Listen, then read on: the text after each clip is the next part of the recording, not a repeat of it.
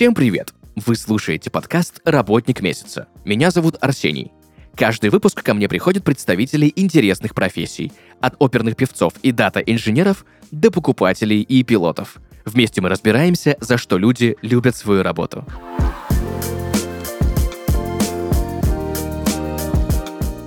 Друзья, и сегодня в подкасте «Работник месяца» Максим Тибейкин, гитарный мастер, профессиональный звукорежиссер, 8 лет занимается ремонтом музыкальными инструментами, ведет свой блог о ремонте, работал мастером в гитарном магазине, на данный момент является владельцем собственной мастерской по ремонту гитар. Максим, привет! Привет, Арсений. Спасибо большое, что согласился прийти к нам сегодня и рассказать про свою уникальную, интересную профессию.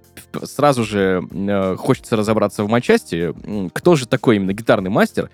Чем он занимается и что входит в его обязанности. Это человек, который чинит гитары, доводит их или производит их с нуля. А, Гитарный мастер — это очень э, широкое понятие. В первую очередь, э, гитарный мастер, он занимается ремонтом и доводкой инструментов. Это его базовый момент, ну, базовая его работа. Э, Гитарный мастер, который уже делает гитары, это называется лютьер.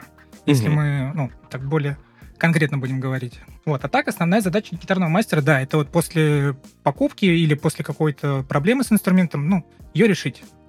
К этому мы вернемся еще, какие там есть истории, связанные именно с покупкой, да? Э, Для начала, чтобы стать гитарным мастером, э, где этому вообще учат? И, наверное, главный вопрос, нужно ли уметь играть на гитаре, чтобы быть гитарным мастером? А, это вопрос очень интересный. У- учат этому, к сожалению, нигде.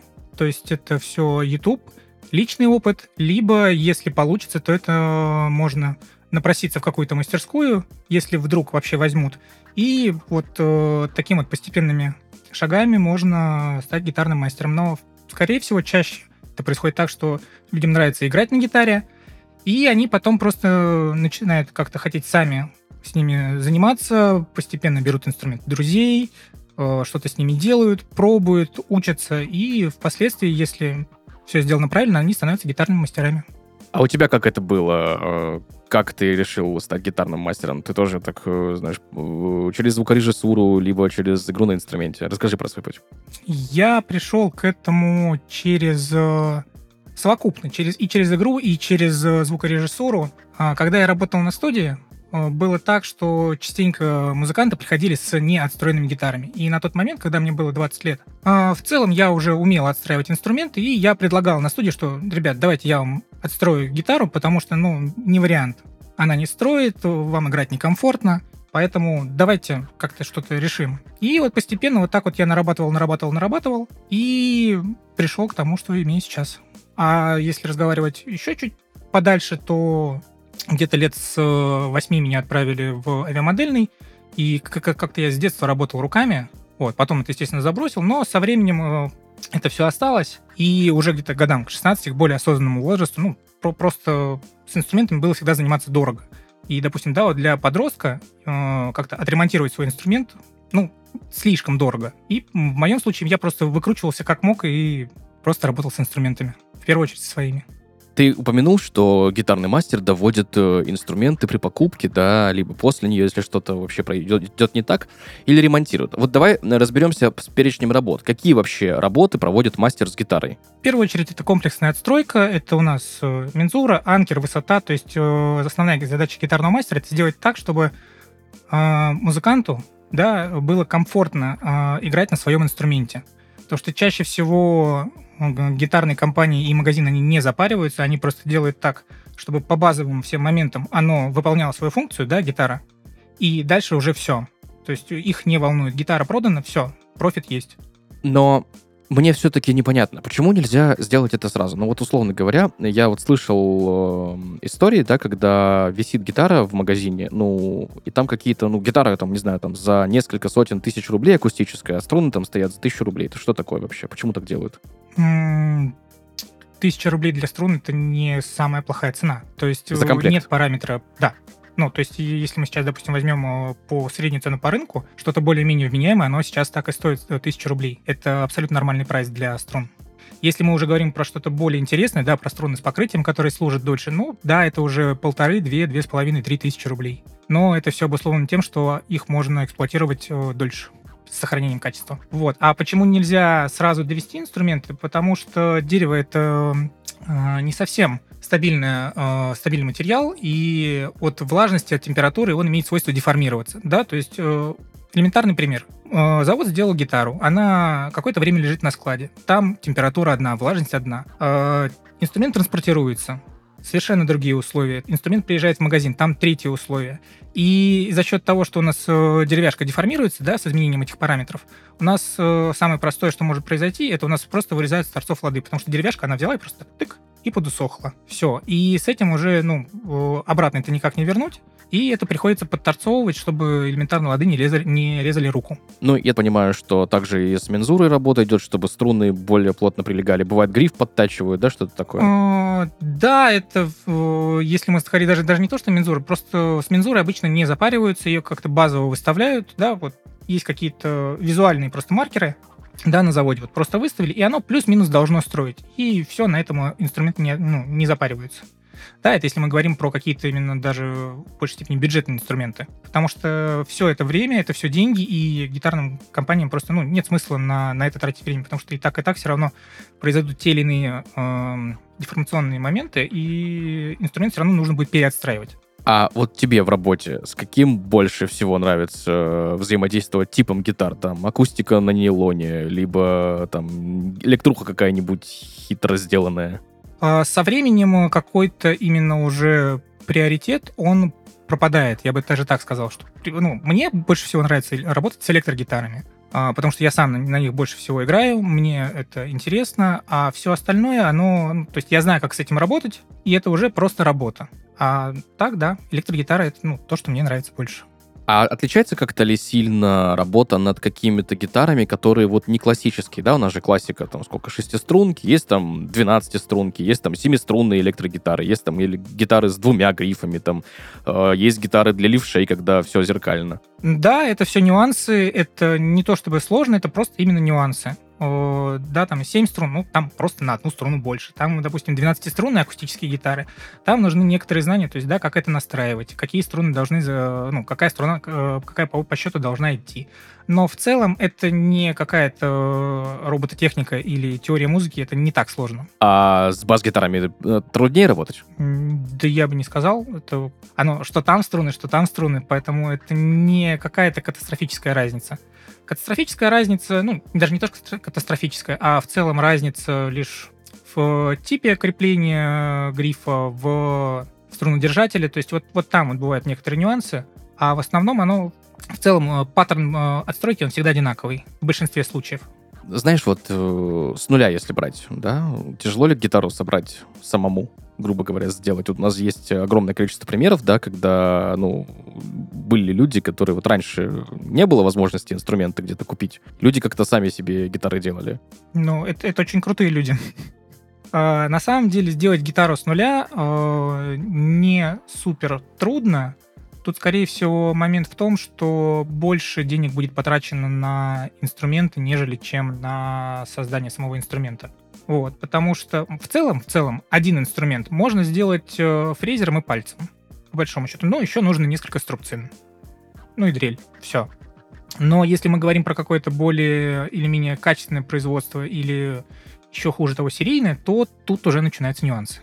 Потому что с, в чем смысл да, завода? Смысл завода в том, что у нас каждая гитара, она повторяемая. И вот добиться того, чтобы инструменты были одинаковые всегда, ну, в, в допусках.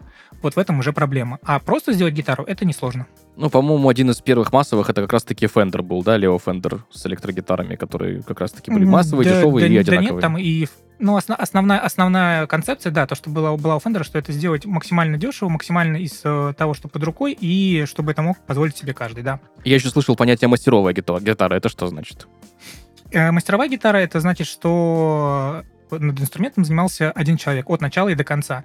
Если мы возьмем, э, допустим, э, Fender, да, за основу как э, модель завода, то все базовые работы, они, ну, в смысле, все работы, они закреплены за каким-то отдельным человеком. Один человек фрезерует, другой человек шлифует, третий ставит лады, четвертый лакирует инструмент и так далее. А master build — это когда один человек ведет, как я уже сказал, инструмент от начала и до конца, и все работы выполняет он сам. И это не хуже, не лучше, это просто, ну, вот способ э, создания инструмента. Это да, это просто спо- способ создания инструмента. Просто в формате завода намного проще обучить э, людей одной какой-то конкретной э, работе, нежели чем обучать делать гитару всю с нуля. Потому что количество знаний, которое нужно сделать, э, которое, количество знаний, которое нужно иметь для того, чтобы сделать э, инструмент, оно достаточно обширно. И обучать э, человека всем этим знаниям это очень дорого. А как-то кардинально по звучанию там сильно отличается заводская от мастеровой? А, Смотря что мы имеем в виду под мастеровой. То есть, да, есть, допустим, у Fender у них а, подразделение Build. Это их топовые мастера, которые вот ведут инструменты от начала и до конца. Есть просто мастера, которые, да, делают свои инструменты. А, Тут не угадаешь, тут э, нужно это слушать и исходить из того, что нравится инструмент или не нравится инструмент.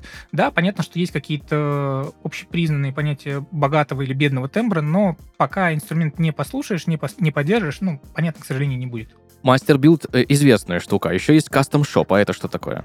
Shop это, в принципе, то же самое, что и завод, только квалификация мастеров, она выше. И в том числе используются более дорогие материалы, более дорогая фурнитура, просто инструмент лучше. Ну, а, в принципе, заготовки, ну, то есть порода дерева, там слышал, что у того же Fender а, да, или у каких-то еще именитых производителей, там древесина закупленная чуть ли не в 60-е, на складах до сих пор там лежит по каким-то там сортам и параметрам.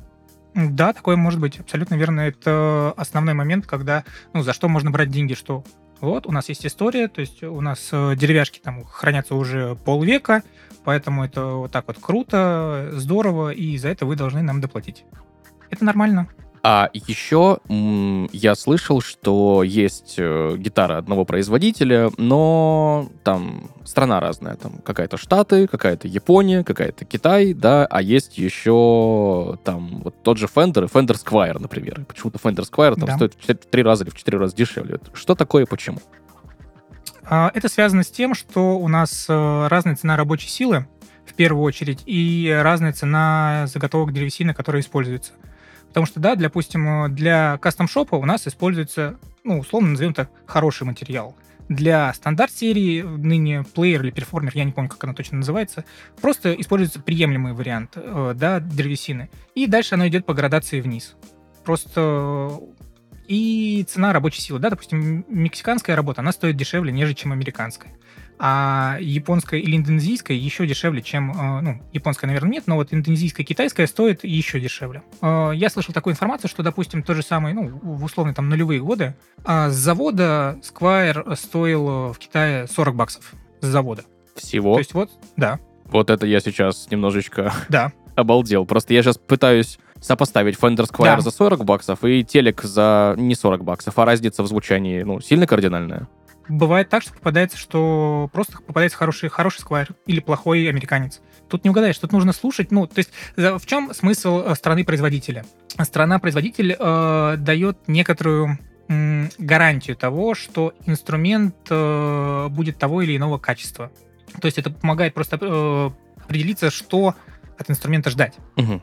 Вот, собственно, и все. Ам, а если брать именно работу мастера а, по доводке инструмента или, что называется, тюнингу? Ну вот нередкие истории, да, купил человек себе гитару, и давай вот перед тем, как перейдем к тюнингу, вообще э, э, разберем, из чего, из каких элементов и деталей гитара состоит, чтобы потом было понятно, о чем идет речь. Мгм. А, какие у нас основные инстру- э, Да. элементы у, Да-да-да. у гитары? В, ц- в первую очередь у нас гриф и корпус. На грифе у нас э, колки, порожек, лады. А на корпусе у нас э, звукосниматели, темброблок с электроникой и бридж.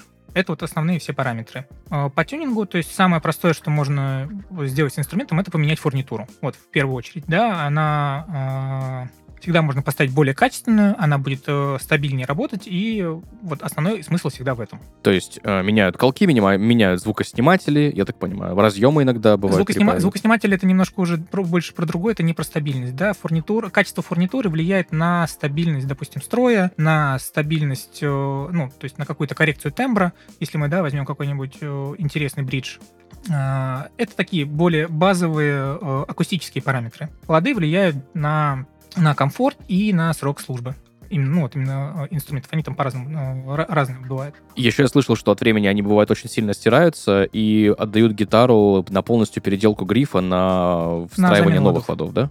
Да, да, это абсолютно базовая ситуация, потому что если на инструменте играют, то это абсолютно нормально, что у него изнашиваются лады, потому что они сделаны из такого сплава, что со временем они изнашиваются. Это не пластилин, но тем не менее со временем они приходят в негодность. И замена ладов это базовая э, работа. А ты говорил, бридж, еще нек есть, я насколько помню, да? Нет, нет, нет, бридж, бридж это имеется в виду струнодержатель. А, угу, угу. а переключатель просто позиции, это уже отдельная история. Я уже все это не- отнес к, к электронике, в целом Да. к электронике. Я слышал несколько историй. Э, Допустим, вот есть Fender Jazz Bass, да, это очень популярный басовая бас-гитара, очень популярная, очень многие ее любят за свой такой, как говорится, жирный звук, да, насыщенный. Есть Fender Precision Bass, это тоже ба- басина от Fender, но как бы она отличается и фурнитурой, отличается и формой, отличается содержанием электронным. И я, э, значит, знаю человечка, у которого есть Precision, который выпускал именно сам, сама компания Fender с э, какой-то там кастомной серии, которая выпускалась один год, и которую сама компания Fender переделала в джаз-бас.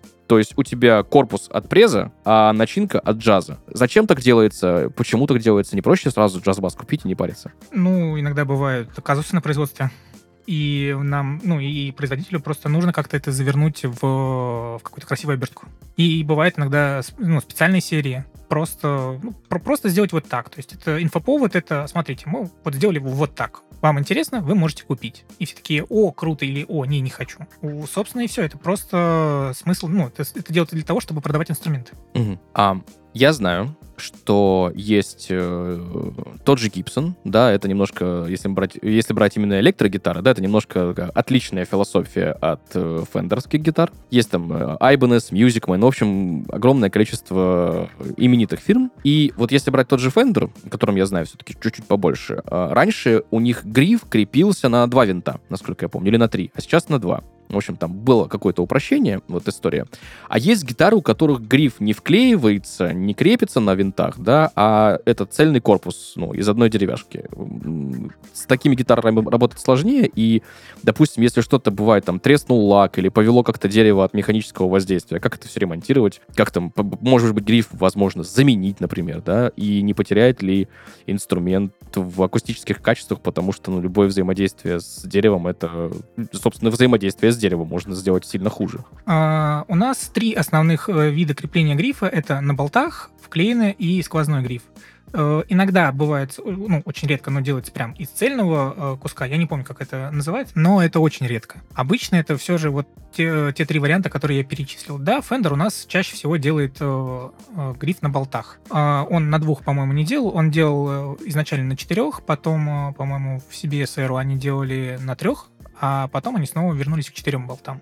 Это не то, что удешевление, это во- была, ну вот, когда на трех винтах, по-моему, можно было регулировать угол грифа относительно корпуса. Ну, сейчас тоже можно, но там оно делается немножко по-другому. Вот. У Гибсона у них вклеенный гриф. Это у нас берется бланк э, грифа, у него есть хвост, который в- вклеивается в корпус, и вот так оно существует.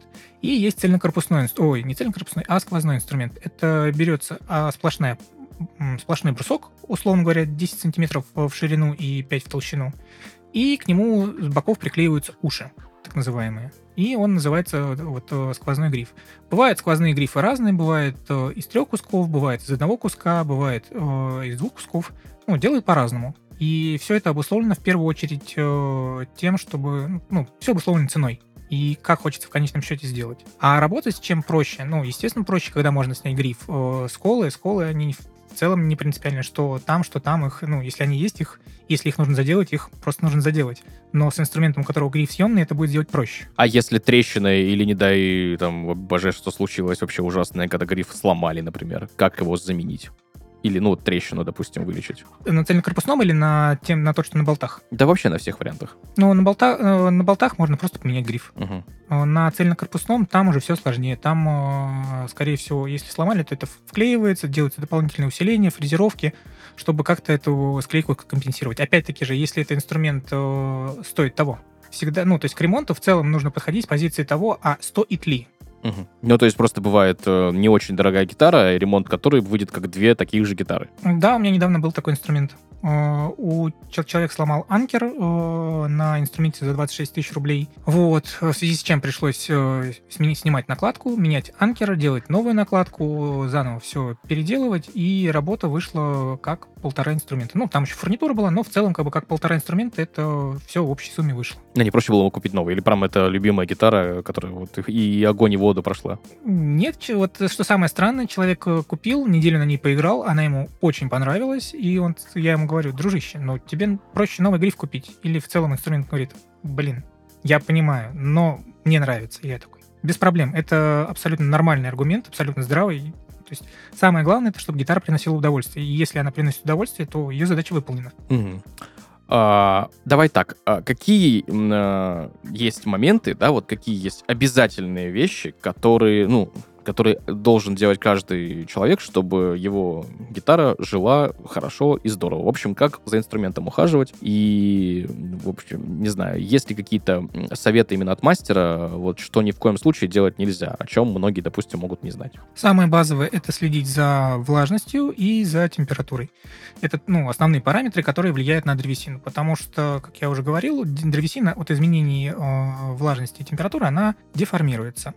В первую очередь э, нужно следить, как я уже сказал, за влажностью. В среднем влажность должна быть порядка 50%. То есть, э, ну, порядка 50%. То есть от 35 до 50%. Зимой в в наших условиях это, конечно, тяжело, но для этих целей покупается мойка воздуха, ставится в комнату, в которой находится инструмент, и в целом все нормально. В том числе это и полезно для здоровья. Это вот самый такой базовый момент, который можно сделать вот на зиму, потому что зимой э, чаще всего вот такие приколы и вылезают. А есть еще гитары, которые не делают из дерева. Металлические, пластиковые, какие-то там э, карбон, Да. кевлар, вот это все. Их да, да, как да. бы вообще возможно отремонтировать, да? Ну, если гитара с пластиковым корпусом или там кевлар какой-нибудь. Я думаю, что да, там идут точно такие же композиционные материалы, но в целом оно специально сделано так, чтобы с этим ничего не нужно было делать. Это как раз-таки есть такой вот ноу-хау, что нет дерева, соответственно, нет никаких проблем. Но и звук, скорее всего, все-таки другой. отличается. Он просто другой. То есть э, это как с электромобилями, либо нравится, либо нет. Мгм, мгм. А если, допустим, мы берем э, вот хотелку человека, вот ему очень нравится своя гитара, да, но там, допустим, э, стоит один звукосниматель, а он хочет там поставить их четыре. Или, допустим, добавить машинку, да, чтобы можно было как-то менять э, параметры звука, да, ну, то есть там, грубо говоря, выше, ниже. Ну, машинка, она и в Африке машинка, понятно, все с рычагом. Э, Хочет там с двойным позиционированием, чтобы и вверх, и вниз можно было это делать. Это возможно или э, не всегда целесообразно? А, да, это возможно. В первую очередь нужно смотреть на конструкцию. Если э, инструмент позволяет э, поставить э, тремоло, то да, его можно поставить. Если инструмент позволяет поставить 4 звукоснимателя, да, это можно сделать без проблем. То есть главное спросить у человека, тебе точно это нужно? Если человек говорит да, то без проблем. На твоей практике э, я вот сейчас слышал, что с басовыми струнами очень э, такой, знаешь, м, большая проблема сейчас, что комплект эликсиров ты на пятиструнный бас э, не достанешь, а если достанешь, то за полтора миллиарда. Есть ли какие-то аналоги? Я так думаю, что, к сожалению, нет. Эликсир сейчас стоит на пятерку 10 тысяч рублей, если мне не изменяет память. На четверку стоит то ли 7, то ли 8. Но при всем при том, они и живут столько, сколько будет потрачено на, вот, на обычный комплект. Оно всегда так было, и оно так и остается. Ну да, то, То есть, есть там уже в зависимости от частоты, да, если там у тебя, конечно, по 15 концертов в месяц, то, ну, извините. Ну, тут, тут дело даже не то, что, ну, как бы, да, и в концертах в том числе, но в целом э, тут комфорт. Если есть желание постоянно менять струны, потому что они умирают, то, пожалуйста. Если нет, покупается комплект эликсира, и про этот момент забывается. Тут только в этом суть. Эликсир сейчас уже начали делать струны нормально, на мой взгляд, потому что, условно, лет 10 назад они были хуже по звуку, нежели чем сейчас. Плюс сейчас появились э, линейки с более тонким покрытием OptiWeb. Они появились уже, конечно, наверное, давно, лет 5 как, если мне не изменяет память. Вот. И они ощущаются приятно и комфортно. И в том числе они и звучат хорошо. Да, это не какие-нибудь, э, допустим, э, топовые линейки Ернибол или Дадарева, ну, субъективно, которые звучат более ярко, более звонко. Но они в целом очень на уровне обычных хороших струн, но при этом они служат достаточно долго. Если так сравнивать с обычными, то где-то раза в три. Мгм. А китайцы, китайские производители какие-нибудь есть, э, которые Струн? ну, уже э, хоть дошли до какого-то уровня, когда их можно поставить и поиграть? Затрудняюсь, на самом деле, ответить. Э, Из китайцев у нас то, с чем я сталкивался, это злополучный Элис. Ну и это не надо брать. Не надо. То есть это просто пальцы от них болят очень сильно. Даже у тех, кто уже достаточно давно играет. И это не говоря про звук. Нужно ли э, гитару полировать, если у нее глянцевый лак? И если да, то как часто? А, немного странный вопрос. Э, Полировать в том плане, что чистить. Но не, не в плане... Давай так, хорошо. Вот у меня у знакомого на лаке появляются стали трещины микротрещины, да, и я слышал, что это может влиять сильно на звук, да, в один прекрасный момент у него по, заднему по заднему корпусу от мороза лак треснул полностью, и пришлось просто менять покрытие, вот, а до этого пару раз полировали эти мелкие трещинки, царапинки, сколы, чтобы как-то, ну вот, все было хорошо и выглядело, и звучало. А, В первую очередь нужно определиться с тем, какое, э, какое покрытие у инструмента. Да, есть э, несколько типов покрытия. Это в первую очередь нитролак, полиуретан и полиэфир. Это на данный момент три самых базовых покрытия. Есть еще акрил. Я не так часто с ним сталкиваюсь, но чаще всего вот эти три. И нитролак — это классическое покрытие. И вот то, о чем сейчас э, было сказано, это был нитролак. И как раз-таки весь и смысл в том, что он вот так вот стареет, и что с ним вот это вот все происходит. То есть э, его не нужно было менять. Мгм. Его не нужно было полировать и с ним что-то делать. То есть, да, его можно подправить, под- подполирнуть, убрать какие-то замутнения, но трещины, их нужно было оставить. Супер, спасибо большое. Э, Если, допустим, я хочу гитару перекрасить, вот у меня, там, допустим, красненькая гитара, я хочу, чтобы она стала синенькой. Есть смысл вообще делать это? Можно ли это сделать, давай, вот так, без потери акустических качеств?